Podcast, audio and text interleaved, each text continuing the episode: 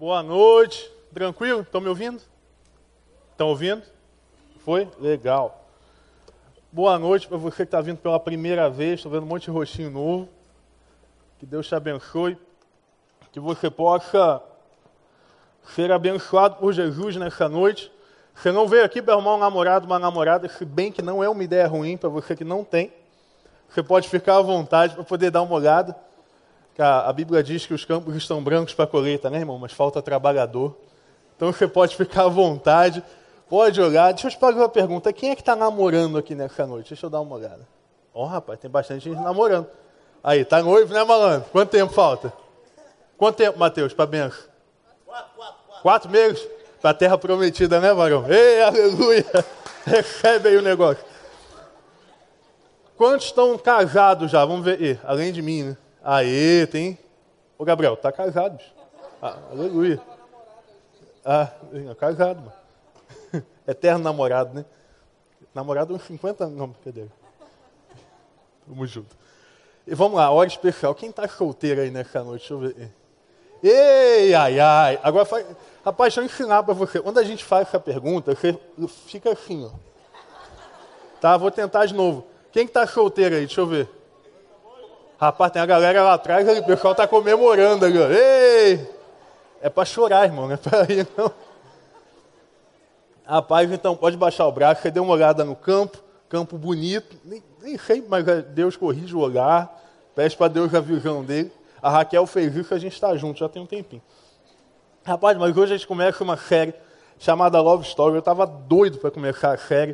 Uh, a gente está montando ela já há um mês, mais ou menos. E, e eu vou confessar que eu já estava um mês passado querendo começar logo, agora eu já estou nesse mês querendo começar outro, enfim, eu estou um pouquinho ansioso, mas Deus vai ajudar a gente. Só que hoje, eu não quero falar para você, eu não quero te ajudar a pensar em como arrumar uma pessoa.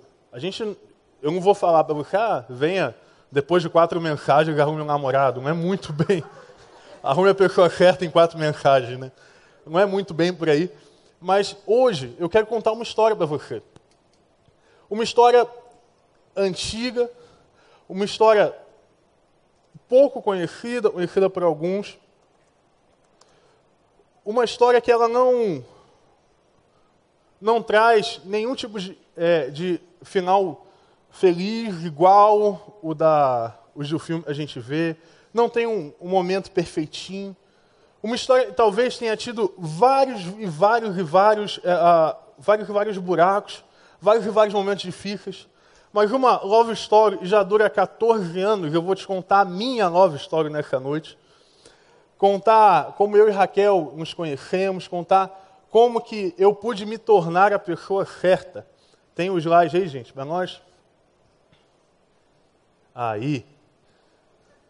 O Tarzan sou eu, pelo tipo filho. Eu achei que era o personagem mais, né? Parecia. Estava perfil atlético me tornando a pessoa certa. Foi que eu descobri. Se eu pudesse resumir para você, ah, eu conheci a Raquel quando eu tinha 12 anos de idade.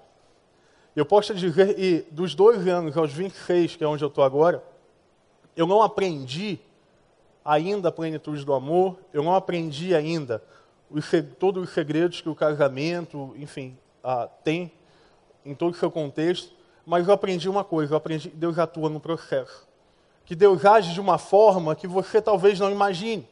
Que Deus vai agir de formas que às vezes saem da, até do teu olhar.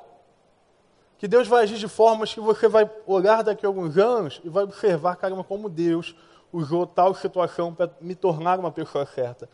Porque eu quero dizer para você nessa noite que todo o processo de noivado, namoro, casamento, rush, varoagem, o que você quiser chamar, todos eles devem te levar para um lugar, para ser uma pessoa melhor e eu nasci uma família normal. Essa é a minha família. Somos pessoas educadas, civilizadas, não muito barulhentas.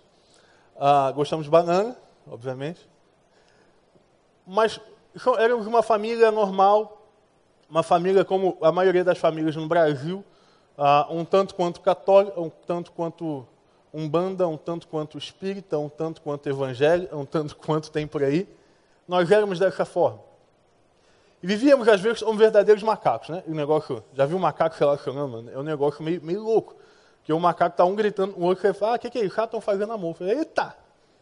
É, filho, eu, fui, eu, lembro, eu era mulher, eu fui no zoológico, estava rolando show de um lado, o macaco, que é isso? Aí eles estão namorando. Ei, velho, ó.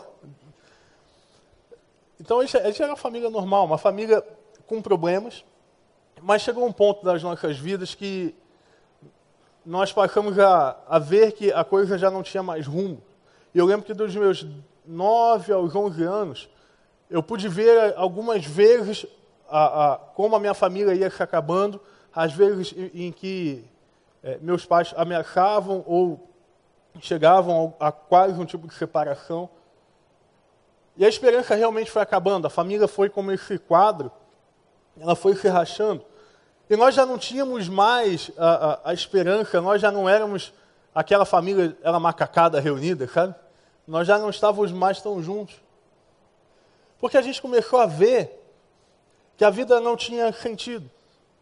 Que estávamos abandonados, que a gente estava ficando pelo retrovisor. E ficando pelo retrovisor, a gente via que as coisas iam passando. E a família ia se deteriorando. Até um dia chegamos a uma capelinha de madeira. Uma capelinha de madeira que se encontrava na Genário de Carvalho 2700, se eu não me engano. Ah, 2500, assim.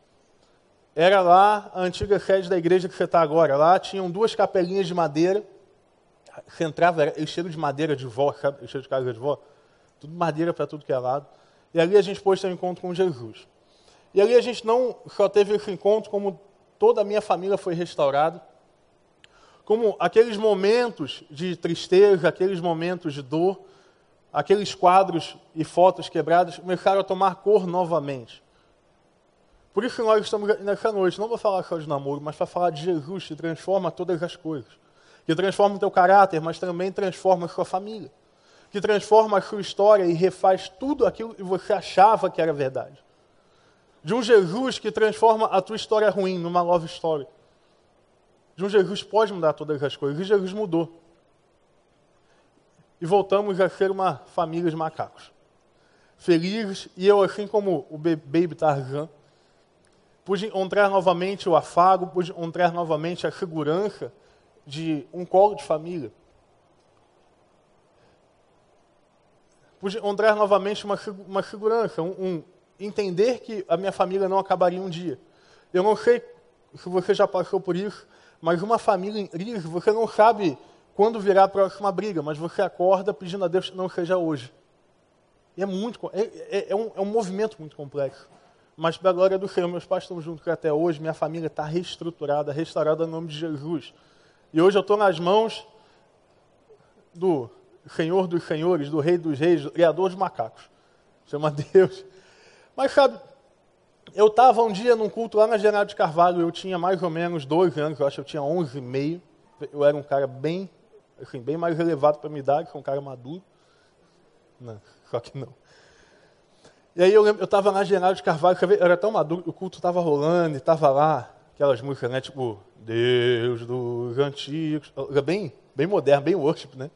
Não, era bem tradicional. Ainda tinha um negócio de inário aqui, assim, ainda pessoal cantando, rapaz, é a pouco. Esperar o delay da galera ver a foto. Daqui a pouco eis e vejo uma meninazinha moreninha, baixinha assim, baixinha mesmo, entrando pelo lado direito, eu estava olhando para frente, ela veio pelo lado direito, foi sentada do lado da mãe. Essa menina me chamou a atenção, ela tinha um cabelo assim, divididinho, parecia que tinha passado uma régua aqui. Né? Hoje eu fico, eu fico lembrando do cabelo, tá rindo aí, mano? Eu, eu, eu, eu, lembro do cabelo dela, eu lembro até da imagem de, de Moisés passando no meio do rio, sabe? Olha, o cara amarra pra casa. Irmão, eu tô com o microfone, eu faço o que quiser. E aí ela, ela, ela, ela se arrumava direitinho, ela usava uma, uma calça três quartos aqui, cheia de, de, de alfinetes colorido. Era, era um negócio, aquela blusa, um som, a, a linha da barriga assim, aparecendo, bem sensual, sabe? E eu me apaixonei por, por ela. Aí. Quase? Quase o casamento acaba hoje. Rapaz, sei que eu olhei aquela menina e o culto acabou para mim naquele momento. Falei, cara, já era. Já era, tipo assim. Não, não tem mais como ter culto. O Senhor enviou um anjo, manjinha, estava lá. Aí você lembra, né? Eu tinha 11 anos, menino né, já olhando para isso, não faça isso. Eu estou contando uma história, de, né? Espera lá que você tenha os seus 20 anos, ter o seu mestrado, doutorado, para você olhar para alguém.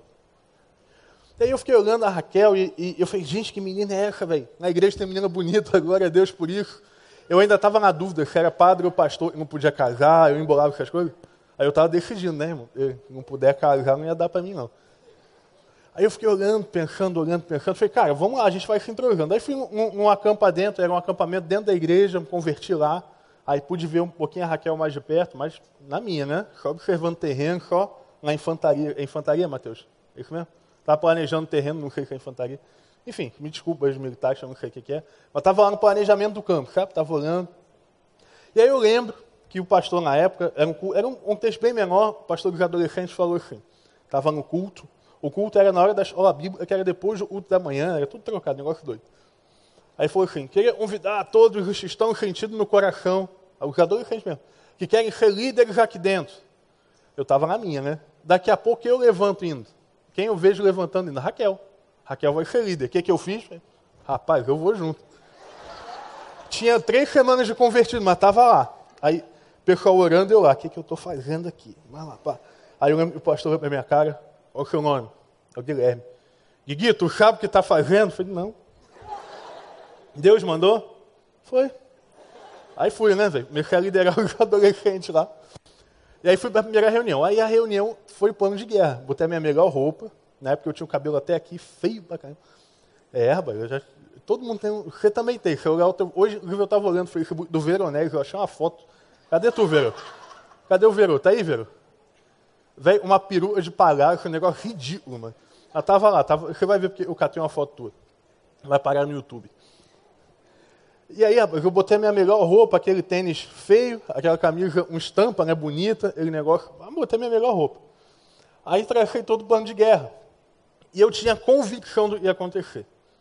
Eu falei, eu vou chegar, eu vou dizer para ela que eu entrei na igreja agora, que eu estou ali por causa dela, e que ela vai ter que me ouvir, ela tem que namorar comigo, e a gente vai casar um dia, e a gente vai ter três filhos, e um dia nós vamos ser sei lá, ricos, eu não sabia, 11 anos, gente, dois anos na época, eu já tinha, o que eu quero saber da vida? Mas a gente vai estar tá lá, vai ter alguma coisa na vida, vamos estar tá juntos, vamos começar a semear agora, namoro longo. E aí, aí toda uma expectativa. Que eu chegaria, mano, e já ia sair da reunião já no, aqui enganchado, né? Não até mini, o Senhor me deu, já era, mano. Já tomei posse do negócio, já era pentecostal desde novinho. Já cheguei lá, isso é meu. E aí tracei todos os planos, fui para a reunião. Quando cheguei na reunião, eu lembro que as pessoas estavam passando e veio a Raquel andando, lentamente, só que não, mas na minha cabeça via lentamente um passo de javali, pá, bem devagarzinho. Quando ela parou na minha frente, você imagina, chegou o um momento. Eu tinha orado um texto, de verdade, eu tinha escrito um textinho. O que, que tinha no texto? Meu nome, quanto tempo eu estava na igreja. Por quê? Porque eu esqueci o meu nome, provavelmente, estava nervoso. Eu estava assim, só eu que fico, né? Eu estava batendo o joelho. Só não foi pior do que conversar com o pai dela, mas vai chegar nessa hora. E aí o joelho batendo, o joelho batendo. Falei, cara. Ela, ela parou na minha frente, ei, eu, oi. Ela foi embora. O que, que aconteceu? Foi só o que deu para falar. Eu falei, gente, acabou o meu plano, acabou minha vida. A Raquel não vai namorar comigo, nem me olhou. Aí eu comecei a assistir um, um filme das antigas, não sei quando já viram, chamado Hit, o Conselheiro Amoroso. Ei, rapaz, maldito filme, cara, meu Deus. E aí lá, em um determinado momento, o, o, eu, o, o, é, o Hit, né? Ah, qual o nome do cara? Hit. É, ia perguntar, qual o nome do conselheiro mesmo? O Hit, ele fala o seguinte, você tem que ser notado, e fala para um cara gordinho, não sei porque eu me identifiquei. Você tem que ser notado. E pai, e aí fazer isso, não pode fazer dancinha assim, pai, fala, já, e aí eu tracei uma estratégia. Eu quero dizer para você uma coisa, trace uma estratégia.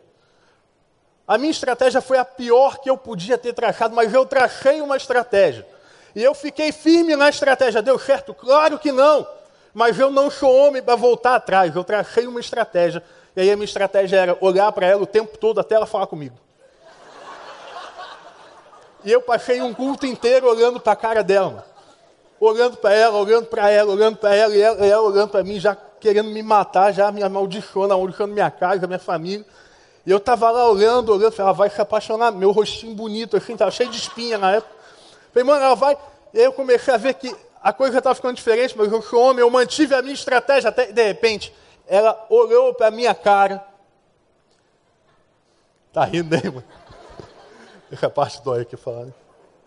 Ela olhou para minha cara, aquele olho desse tamanho que ela tinha, é maior o olho dela. Para de me olhar!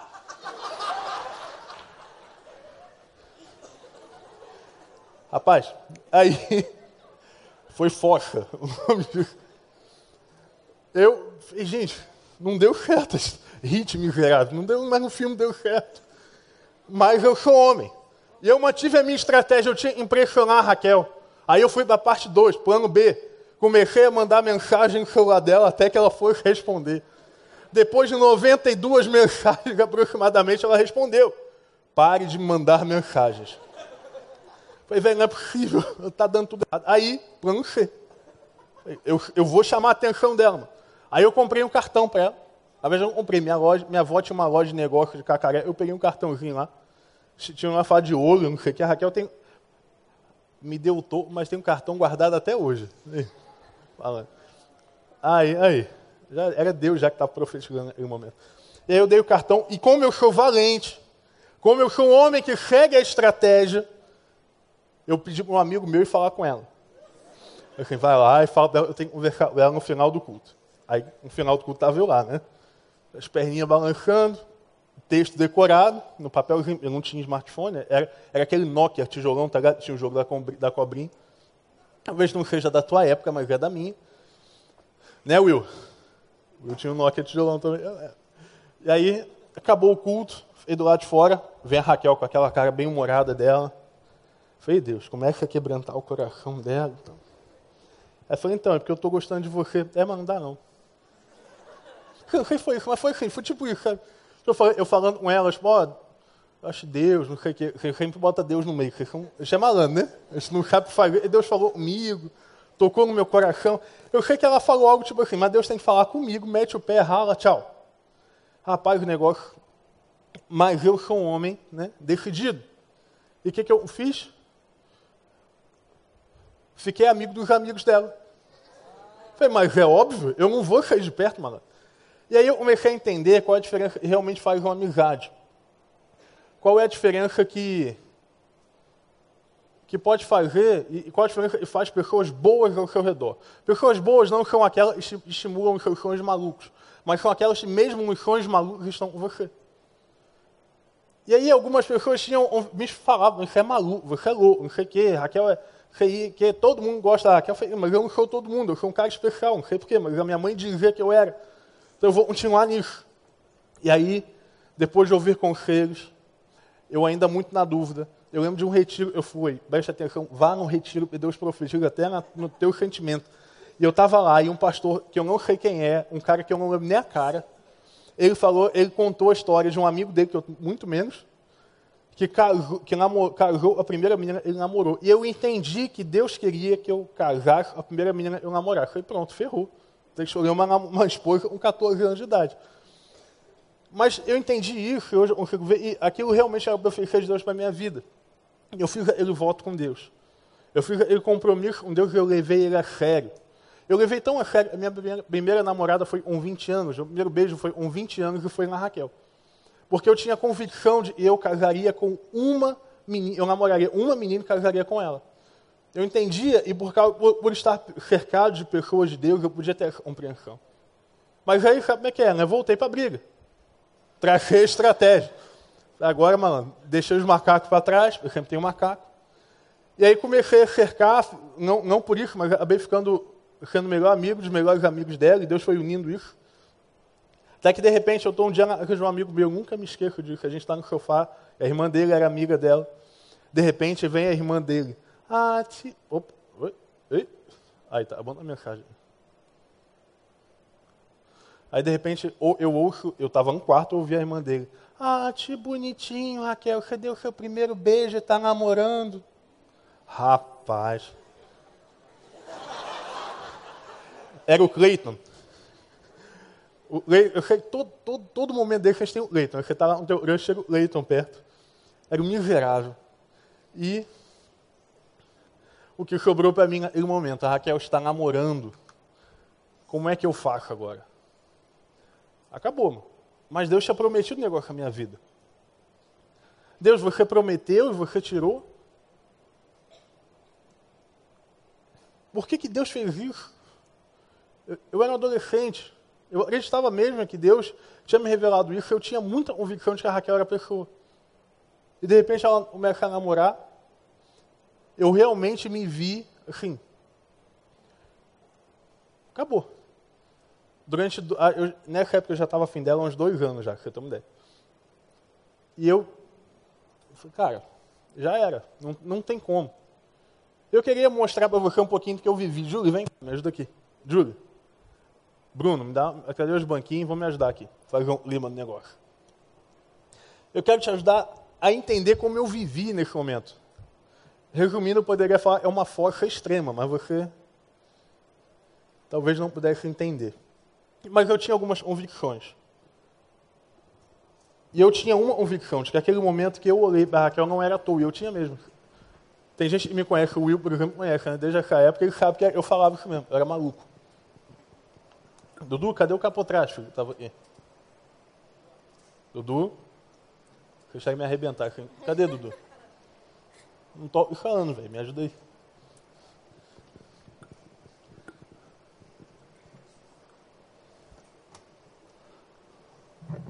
Aí, ó. Ei, ai, ai. Diminui o retorno para mim, Ed, por favor. Não. Tô tirando onda não, viu, gente? É que tá alto mesmo. Vamos lá, irmã.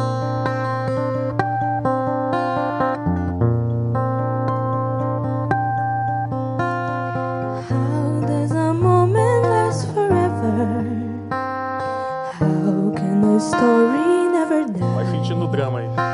It is love we must hold on to. Never easy, but we try. Sometimes our happiness is captured.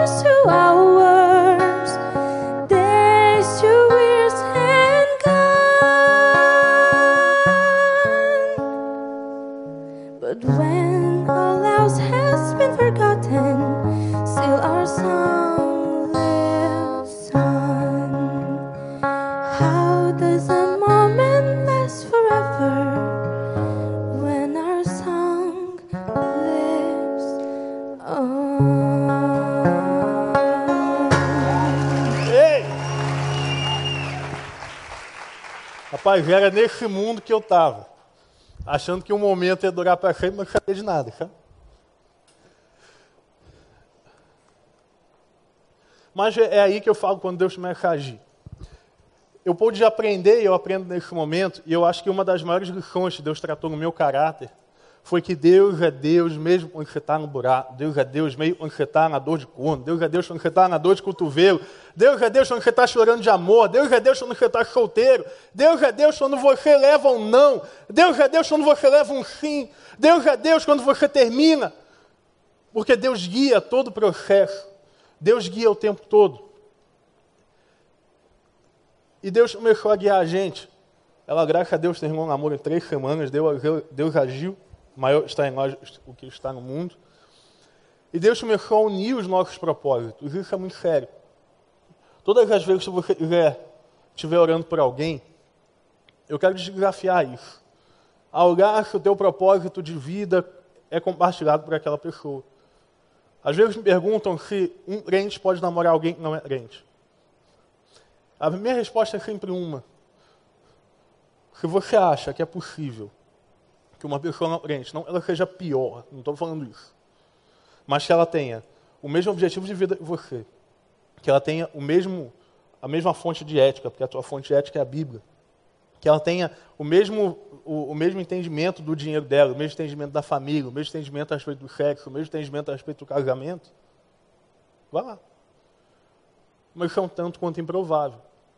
Por isso Deus começou a unir a gente, eu lembro, por que, que eu estou por duas coisas, uma para realmente mostrar, eu ficava na foca, eu ficava no verão o dia inteiro quando eu estava na foca, mas Deus começou a unir essa habilidade que Ele estava me dando, e era uma habilidade mais ou menos, eu estudava umas 5 horas por dia para aprender a tocar, e a Raquel cantava. Então Deus começou a unir a gente. Eu comecei a liderar a banda, ela começou a liderar a vocal. A gente tinha que estar junto todo sábado. Olha só, para ensaiar, mano. Tinha, tinha que estar junto para ensaiar, para tirar as músicas sozinho e tal. Esse é o meu filho tentando ir para a igreja. Contei o final da história. E Deus começou a unir a gente. Deus começou a, a juntar a gente de várias maneiras, e por mais que ela não quisesse, tudo era por ela. Eu estava lá o tempo todo adorando a Deus, buscando a Deus, mas eu tinha uma visão do que eu queria. Aí você vai falar, você guardou isso para você? Lá, não, eu cheguei nela mais algumas vezes. A gente foi chegando, chegando, chegando, chegando. água mole pedra dura, segundo a Bíblia, é brincadeira. Na Bíblia fala isso. Eu comecei a fazer de tudo para impressionar a menina. Entrei para as bandas da igreja, liderava isso, liderava aquilo. Óbvio, era para adorar Deus? Claro que era, mas você sabe como é que é o esquema, né? Você faz para adorar Deus, mas Deus dá uma visibilidade e a gente surfa na onda. A Deus, obrigado pelo, pela bênção. eu que faço, né? Eu, o pastor é o pecador. Mas aí, rapaz, chegou, a gente chegou num dos maiores problemas. Chegamos num lugar mais temido por todo homem, em que só de falar o seu nome os homens fogem. Só de ouvir a sua expressão os homens tremem. Os homens viram meninos, os meninos viram bebês que sujam as fraldas. Só de ouvir essa expressão, nós morremos de medo. Mano, chama friendzone e eu virei o melhor amigo da Raquel. Vai falar, pastor, isso é ruim? Não, calma, eu estou contando nesse caso e agora. E eu fiquei lá. Rapaz, sabe qual era o problema? Eu tinha escutar a Raquel falando dos meninos que ela gostava. E o que, que eu fazia? Eu vou ficar aqui, porque uma hora o moleque não vai dar certo. E aí, eu discretamente, eu minava os namoros da Raquel. Porque os caras eram meus amigos. Então, assim, comecei a falar, não, vamos chegar, tadinho, Guilherme está aí há anos, não vamos dar essa moral pro cara. Eles estavam me dando moral. Aí quase rolava, eu queimava o cara para ela, queimava ela pro cara, eu fazia um negócio bem ético, bem cristão. Não façam isso, contando pecado para vocês. Mas estava lá, eu ouvindo, ouvindo. Mas, eh, enfim, isso passaram anos, isso aí já devia estar uns 17 anos, 18 anos. Até aí já tinham sido, eu acho, quatro, quatro não, já, já tinham sido, quatro não. Mas eu estava lá em nome de Jesus, estava lá e tal. Até que um dia eu lembro que eu planejei tudo. A gente tava, já estava muito amigo nessa época. Estava assim, é, real, realmente ah, muito próximo. Foi, cara, hoje eu vou encontrar a Raquel e eu vou falar para ela tudo que eu sinto. Eu vou botar ela na parede, mano. Agora tem que namorar comigo, porque eu estou aqui há seis anos. Ninguém vai fazer isso por você, mas eu faço. Seja é minha amiga, os nossos pais eram melhores amigos, e tal, e tal, e tal, e tal. Vou, preparei de novo aquele discurso, né? Aí eu ela falou, ó, eu falei, ah, eu queria te ver, qual que eu falei, não lembro também. A riqueza de detalhe não rola. Ela falou, ah, tudo bem, mas só que eu tenho que ir no centro, eu tenho que ir não sei aonde, que ir na barra à noite não fazer um negócio de dança lá. Uma aula de dança experimental. Aí tá, vamos lá, sem dinheiro, duro. Deixa a moça lá, falei, tá, vamos lá. E detalhe, nessa época era 20 reais, você ia pro cinema, lanchava, pagava passagem de volta e devolvia o troco pro teu pai. A inflação era bem mais relaxa. Aí combinei tudo. Até de repente, chega o momento. Chegou o momento em que estávamos no ônibus, um lugar romântico. Na época era, era o ônibus que vinha da Carioca para cá, então era bem movimentado. Mas estava lá, ele, lugar acolchoado, só que não, fresquinho, com vento da rua vindo mesmo. O dia inteiro no centro, então talvez já tivesse né, meio o suor já não estava lá, mas tava, o deodorante estava bom. Puxei a house do bolso, ofereci para ela antes, botei. Eu... Amigo, hoje, hoje a giripoca vai dele. O negócio vai dar certo. Aí, quem surge? Cleiton. O miserável do Cleiton. Não é o mesmo Cleiton, esse é outro Cleiton. Rapaz, o que aconteceu? Eu preparei tudo. Aí eu cheguei para ela e falei assim, eu tenho que falar um negócio com você. Ela me respondeu, eu, engraçado, eu também. Eu, ah! Loteria, né, mano? Tipo, tipo senti o Maracanã aplaudindo na, um gol do, gol do Fluminense, a, é, a terra bala, e o negócio. Né? Os flamenguistas, parabéns, ganharam do time B do Fluminense, muito bom. Bom trabalho de vocês. E aí, preparei tudo, aí eu falei assim, não fala primeiro. Ela vai chegar em mim, né? Ainda vou sair, pá. Ah, e negócio, né? ir lá, mas ela correu atrás de mim. Ela, então, é porque eu queria que você orasse, eu tô afim do fulano. Cara.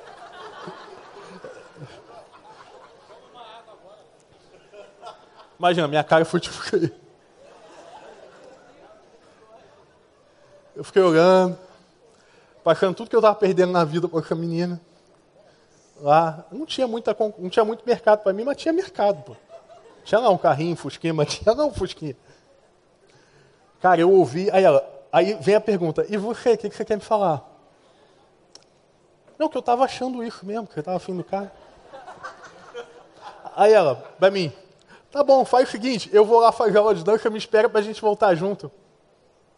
Tá. Rapaz, fiquei uma hora chorando. e a gente estava na frente do, do, do, da lagoa do Marapendi, era, era ali perto do, do, da Alfabarra, lá eu olhando a lagoa, o vento. Ai, ai, ai. Aí a esperança foi toda embora, né? Eu sabia que ia dar certo, vai dar certo. E aí eu tomei a decisão, que eu acho que foi a pior decisão da minha vida. Eu não conseguia gostar, parar de gostar da Raquel, isso era um fato. Da minha. Ih, aí apertei, voltou. Isso era um fato. E aí eu só tinha uma coisa para fazer. Eu vou me afastar da Raquel, porque não é justo. Eu vou sair, eu namorar dela, eu gostando dela? Loucura é essa. E aí eu comecei a me afastar da Raquel. E eu achei que me afastar da Raquel, preste muita atenção nisso, era me afastar da igreja. E eu passei a não vir mais tanto à igreja quanto eu vinha, comecei a não querer estar mais tão envolvido quanto eu estava, porque estar com a Raquel agora me fazia mal. Porque você imagina, eu sou apaixonado pela menina, tá? a menina chega o cara abaixado, dá um beijo nela, dá vontade de matar o cara e ficar, moça, eu quase fiz isso algumas vezes, mas Deus me salvou disso. E aí eu me rebelei. E o Tarzan virou esse negócio aí. Aí você já sabe a história, foi a boate, aquele negócio todo. Até que um dia, de repente, tô lá, recebo uma ligação. A Raquel me ligando, mas quase não se fala mais. Aí já eu atendi, ela já estava a voz de choro, né? Eu, oh Deus. Aí ela. O que, que foi? Macho assim, né? óbvio. O que, que foi, mulher? É, fala, pô. Eu terminei. Eu, ah, que pena. Poxa, sério. Ela, é, e tá, foi. Aí estava um amigo meu do meu lado. Eu, né? eu ah, que pena aí. O que, que foi? Ela terminou, ela terminou. Ah, não, tá.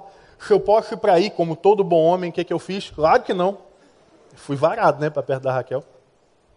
E aí começamos um processo difícil. Ah, nesse, aí começou um processo de um ano aí, mais ou menos, E nesse ano eu cheguei nela umas três vezes, por eu Eu não, você imagina comigo, a menina tá carente. Eu tô carente. Meu irmão, fogo e gasolina, vamos embora, mano. Aí fui consolar ela um dia, consolando. Vem cá, porque este não namora.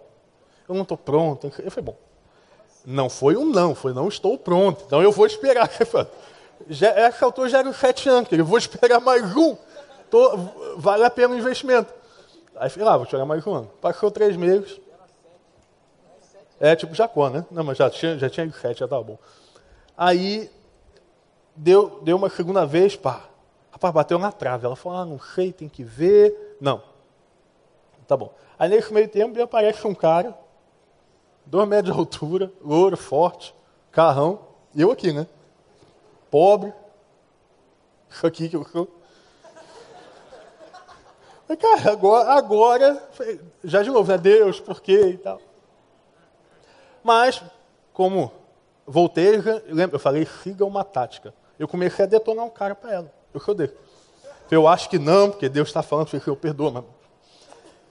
Só que assim, a Raquel não me queria, mas a gente ia toda semana para o cinema, ficava até as três da manhã no telefone, todo dia. Mas, né? Não quer, não quer, mas também não. É, filho, deixa o trem andar. Mas estava lá. E aí continuamos, continuamos.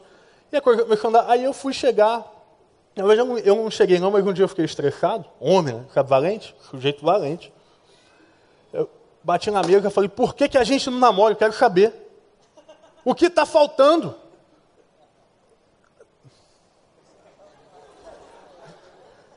Rapaz, nessa época eu tinha trancado a minha faculdade, estava em casa domingo jogando Playstation. Era um bom partido. Eu tinha 19 anos. Eu era um cara que pensava no futuro, estava tudo certo. Ela me responde, o segundo grande fight ela me deu na vida. Simples. Porque eu quero casar com alguém que pague uma conta de luz. Foi, irmã, testemunhei. As meninas estão aplaudindo. Aí fez chorar comigo, gente. Aplaudindo. Rapaz, eu fiquei 15, eu fiquei 15 dias lá no. Mas deixa eu te falar, ô miserável. Você que está jogando Playstation na tua casa, falando, Deus, por que não? Porque você está sendo um vagabundo. Olhe, pense na vida. Faça o que eu fiz depois.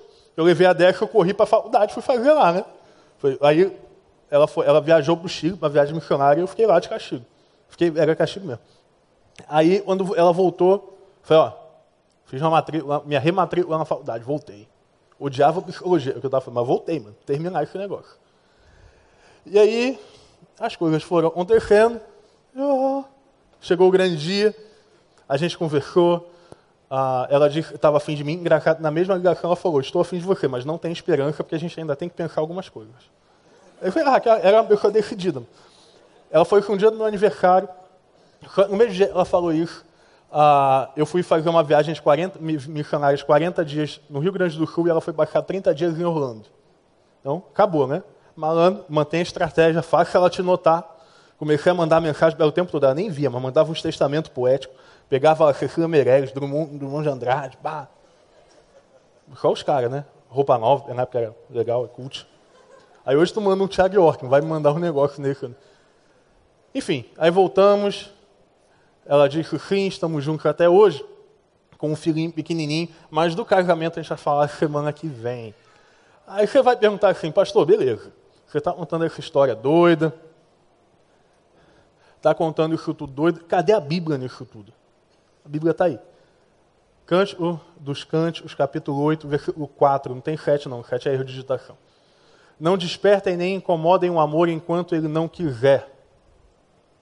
Não incomodem nem despertem o amor enquanto ele não quiser. Irmão, eu aprendi pelo menos três coisas. olha para cá, você riu tudo, mas eu queria falar sério contigo agora eu aprendi pelo menos três coisas. A primeira coisa que eu aprendi é que o amor é muito intenso, vai ser vivido quando você é muito novo. O amor é algo tão forte, tão, uh, uh, que te toma tanto, que é muito importante que você espere o tempo em que o amor estiver pronto para despertar. O mesmo Salomão escreveu isso.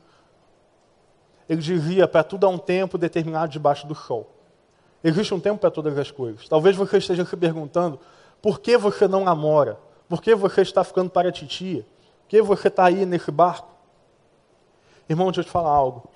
Porque não chegou o teu tempo de amar. Porque quando chegar o teu tempo de amar, Deus é o primeiro interessado em ver você junto. Eu, alguém me diz assim, pastor, eu não namoro porque namorar agora vai atrapalhar os propósitos de Deus para minha vida. Eu disse, não. Quando você namora, alguém Deus quer, você antecipa os propósitos de Deus para a sua vida. É o contrário. Então espere até o momento em que o amor estiver pronto para ser despertado. O pessoal da banda pode vir subindo. Já vai terminar. Espere até que o amor seja despertado. Olha para eles não, tá? olha para mim. Concentra em mim, igual na história. Segunda coisa, eu aprendi uma coisa muito intensa sobre o amor. Eu só consigo amar alguém quando eu entendo que eu sou amado por Deus. Nesse período todo, eu tive uma crescente muito grande na questão da minha autoestima, na questão de entender que eu não precisava ser A ou B, que eu não precisava me fazer quem a Raquel queria, eu precisava me tornar quem Deus queria. E foi nesse tempo que Deus me chamou para o ministério, foi nesse tempo que Deus amadureceu, me amadureceu como pessoa, que Deus me amadureceu profissionalmente. Eu pude entender que quando Deus nos ama, mesmo quando o barco está no meio da tempestade, está tudo bem. Eu lembro que a mesma, o mesmo sentimento que eu tinha, lembra lá na fossa, caindo no meio do buraco. Foi o sentimento que eu tive quando Deus mandou eu largar quatro anos de psicologia e ir para o seminário. Eu falei, cara, não pode. Eu vou começar do zero, a minha vida vai perder o sentido. E eu pude lembrar como Deus me ensinou a ser firme no amor dele. Porque é um amor que não mente, é um amor que não falha. É um amor, e mesmo que você não tenha amor de pai e mãe, é um amor que te ama. O próprio Deus diz que ainda que a sua mãe se esqueça de você, eu jamais me esquecerei.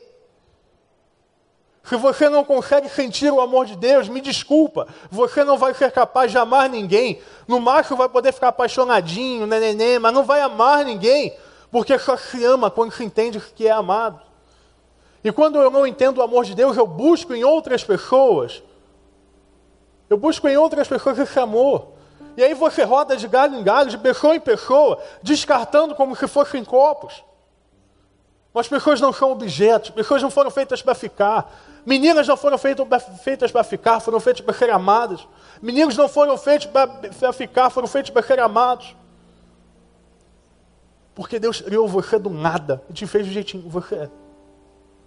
Ah, mas jeitinho que eu sou não é o que o mundo diz que é bonito. Ok, mas é o que o Senhor do mundo diz que é bonito. É o que o Senhor do mundo diz que é bom. Não desperte o amor até que você entenda quem é de verdade o verdadeiro amor. E por último,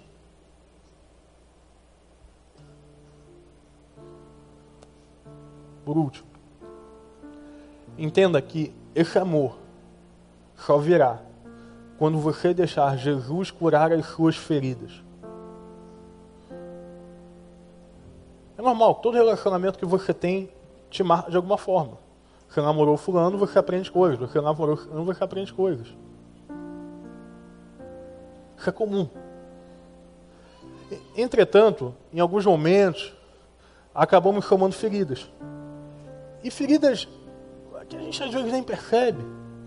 A gente vai se tornando ciumento, possessivo, superprotetor, insatisfeito, inseguro. A gente não sente confiança que é amado pelo outro a gente quer controlar, a gente não aguenta uma briga, a gente chora porque tem medo de perder.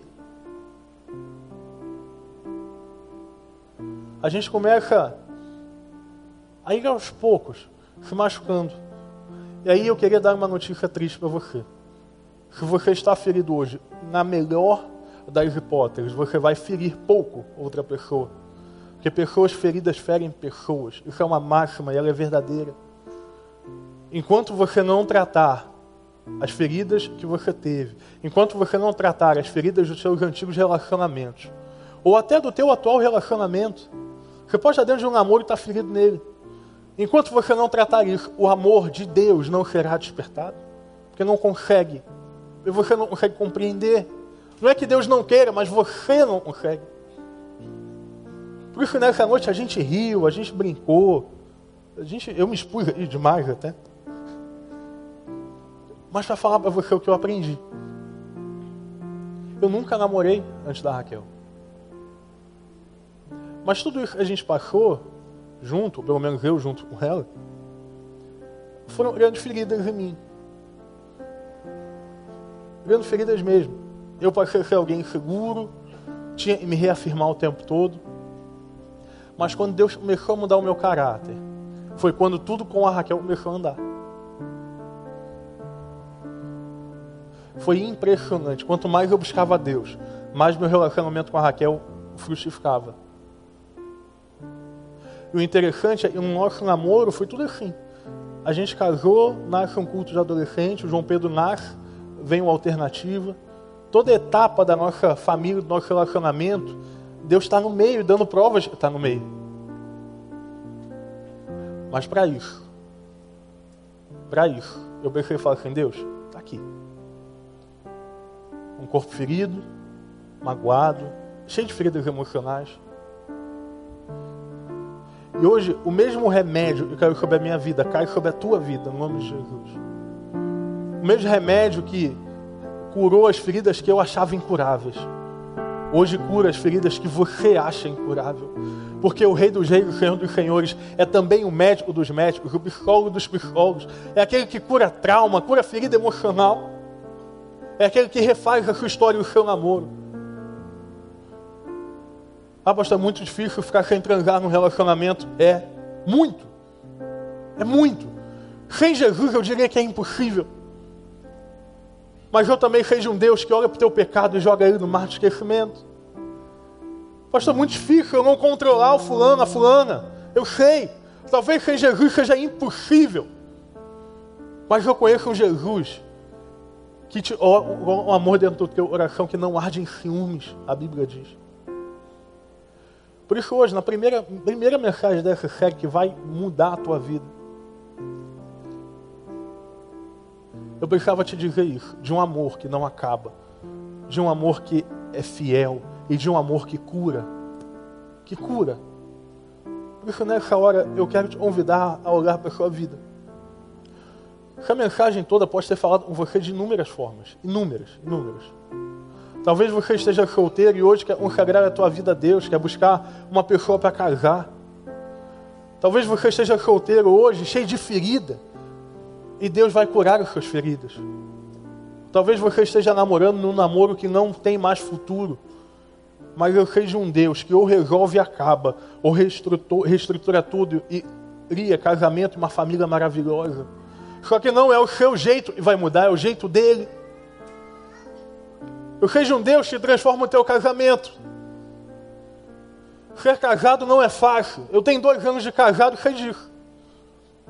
Tem hora que dá vontade de sumir, porque a pressão é muito grande. Mas lembra, o amor despertou na hora certa. E com Jesus, a gente atravessa junto. Não é fácil para mim, Raquel. Muitas vezes a gente abre mão de estar junto para no sábado, trabalho e tal mas porque nós conhecemos o amor de Deus. Nós podemos dizer, Senhor, está aqui a nossa vida, o Senhor vai sustentar o nosso amor. Baixa a cabeça, fecha teu olho. Eu queria te convidar a pensar na sua vida um pouquinho. Esse movimento não é mágico, tá? Não acontece nada quando você baixa a cabeça e fecha o olho. A não ser o fato que vai te ajudar a se concentrar agora.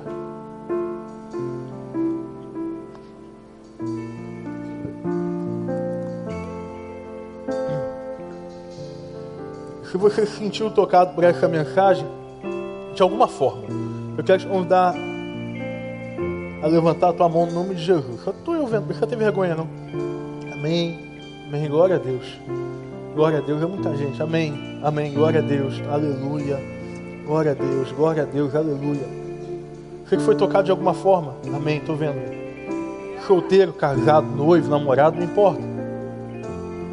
Amém, velho. Estou vendo. Amém. Glória a Deus. Glória a Deus, esquerdo, já vi. Vamos ficar de pé, gente? Esse é um momento importante. Eu queria que você olhasse para cá. Esse é um convite difícil, tá? É um convite difícil. Você vai expor um pouquinho a tua vida. Mas aqui a gente está no meio de uma família. E tem gente que quer orar por você. Eu, eu quero orar pela sua vida. Eu vou descer Na frente eu vou orar com todo mundo que estiver aqui embaixo, o tempo que demorar. Mas eu quero te convidar, você levantou a sua mão, vem aqui. Não tem vergonha não. Porque Jesus, que era o grande interessado, já viu. Vem cá. Enquanto a gente vai cantando, levantou a tua mão por alguma coisa, vem cá, pode vir. Você que está namorado, namorando, casado, noivo, solteiro, vem cá. Vem cá que eu vou orar por você. Ó oh, Deus, nós te clamamos nessa hora. Clamamos a um Deus que é Pai. Aleluia. Clamamos a um Deus que é amor. Que é uma fonte inesgotável de amor. Deus, nós pedimos nessa hora. Toca na vida de cada pessoa prostrada ao Senhor. Toca na vida de cada coração quebrado. Toca, Deus, na vida de cada coração quebrantado. Deus, tem gente aqui que talvez não veja possibilidades de futuro. Tem gente aqui achando que jamais vai mudar. Tem gente aqui que já chama amaldiçoou. Tem gente aqui que foi presa por Satanás em relacionamento destrutivo. Deus, mas nós oramos agora e clamamos, profetizamos a liberdade do teu Espírito. Somos lavados pelo teu sangue. Pecado nenhum é mais forte que o Senhor.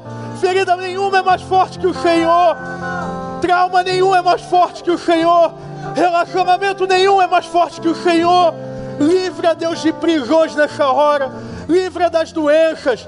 Livra aqueles que são cativos. Restaura as feridas, Deus, no nome de Jesus. Derrama um bálsamo nessa hora. Refaz relacionamentos. Que aqueles relacionamentos que antes viviam no pecado, que superabundem da tua graça. Que possamos experimentar algo novo que vem do Senhor.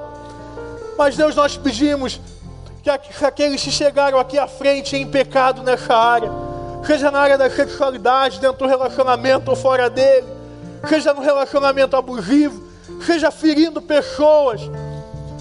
Nós lembramos da tua palavra, que diz que o pecado deles está no mar do esquecimento, que o pecado deles já era, que o pecado deles já foi, porque o Senhor é um Deus que vai atrás de todas as ovelhas. Nós amamos Deus aos solteiros, o relacionamento frutífero que vem do Senhor nós clamamos aqueles que ainda não namoram, Deus, que eles possam encontrar um homem, uma mulher segundo o teu coração, que eles possam ter um relacionamento santo debaixo da tua luz. Aos namorados, Deus, que o Senhor possa blindar, que eles possam não ser controladores, Deus, que eles não sejam, Deus, ciumentos, mas que eles sejam pautados em Ti.